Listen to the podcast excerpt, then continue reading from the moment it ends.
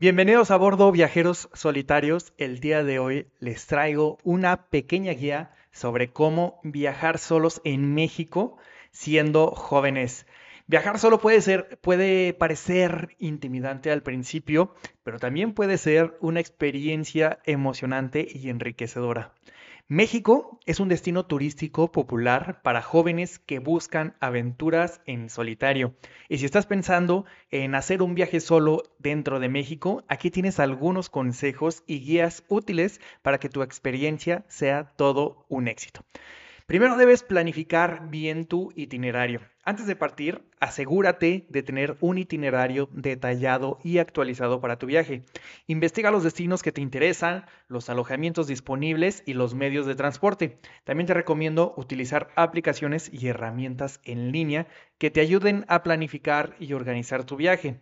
Además de asegurarte de tener los documentos que vas a llegar a necesitar como pasaporte, visa, eh, si, si es que vienes del exterior. Y si no, pues bueno, también te recomiendo que tengas algún seguro de viajero. También te recomiendo que te mantengas seguro en el camino. La seguridad es una preocupación común para los viajeros solitarios. Asegúrate de tener de mantener siempre tu teléfono móvil cargado, alguna batería extra también para recargar tu celular y bueno, llevar también una copia extra de tus documentos de viaje, de tus identificaciones personales. Investiga un poco sobre los destinos que vas a visitar y evita ingresar a áreas peligrosas. En caso de emergencia, siempre ten a la mano los números de emergencia locales del lugar que estés visitando. También te aconsejo, si vas a viajar en solitario y quieres ahorrar un poquito, que utilices hostales para hospedarte. Los hostales son una excelente opción de alojamiento para los viajeros solitarios, ya que son económicos y ofrecen la oportunidad de conocer también a otros viajeros que posiblemente estén viajando solos o en pareja o en pequeños grupos de, amigos. En México hay muchas opciones de hostales en ciudades turísticas populares, en pueblos mágicos también. Por, eh, por, lo tanto, te recomiendo que te asegures de leer las reseñas y buscar hostales con buenas puntuaciones de seguridad.